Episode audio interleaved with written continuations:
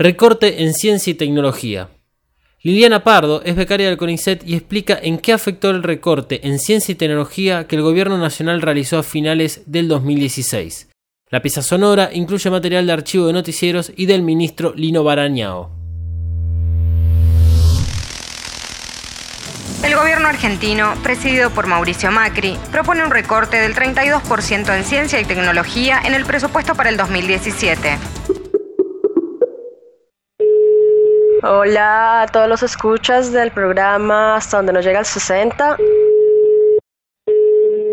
Eh, mi nombre es Liliana Pardo, soy becaria doctoral del programa de becas latinoamericanas de CONICET, del Consejo Nacional de Ciencia y Tecnología en la Argentina, en términos de eh, que este recorte hace inviable la continuidad del CONICET, porque quienes estamos en este momento como becarios o investigadores en formación vamos a tener dificultades en el ingreso a la carrera como investigadores. Este recorte presupuestal además está eh, reduciendo la posibilidad de eh, generación de ingresos en agencias de investigación como las que tenía el MINSID y programas de investigación en laboratorios y en otros escenarios donde definitivamente hemos visto que la reducción de este presupuesto ha llevado a la disminución de producción científica cuando asumió Lino Arañado como ministro en continuidad del gobierno anterior, pretendiendo que esta política científica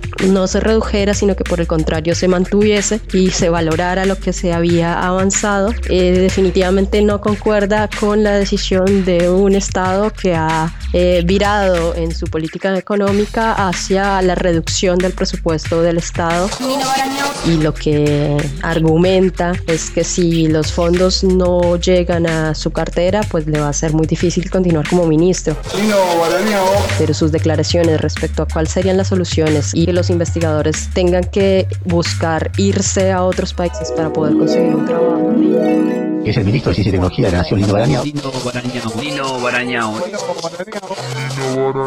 Es un problema inverso, que es de rebalse, porque los investigadores no se van. Eso es, es tremendamente nocivo, porque no se renueva la línea de investigación, está bajando la cooperación internacional y, eh, y, eso se refleja en la calidad de publicaciones. Tenemos que ver la manera de eh, fomentar que la gente se vaya. Se vaya.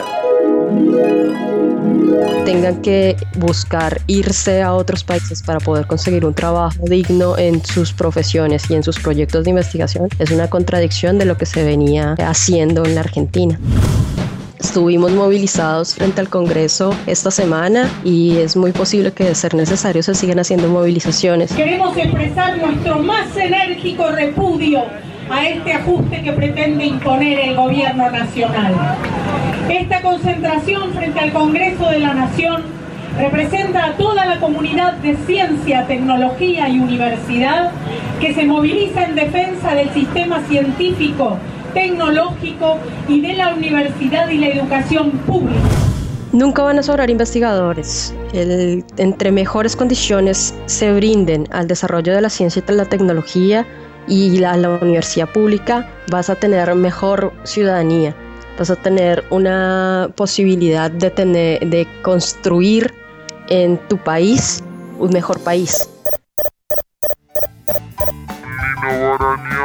Y además el, restaurante del ministerio están también abiertos al público, o sea que alguien puede venir y sentarse y ver que los científicos y ver que los científicos son gente casi normal. Casi normal. Vamos a construir la Argentina que soñamos.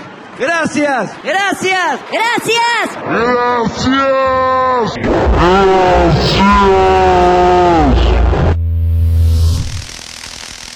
Pieza sonora emitida en el programa A donde no llega el 60 por la radio FM La Tribu 88.7.